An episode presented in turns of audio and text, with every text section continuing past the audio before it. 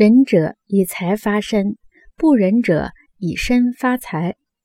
这里以财发身的意思就是说，牺牲财货以成就自身的德行。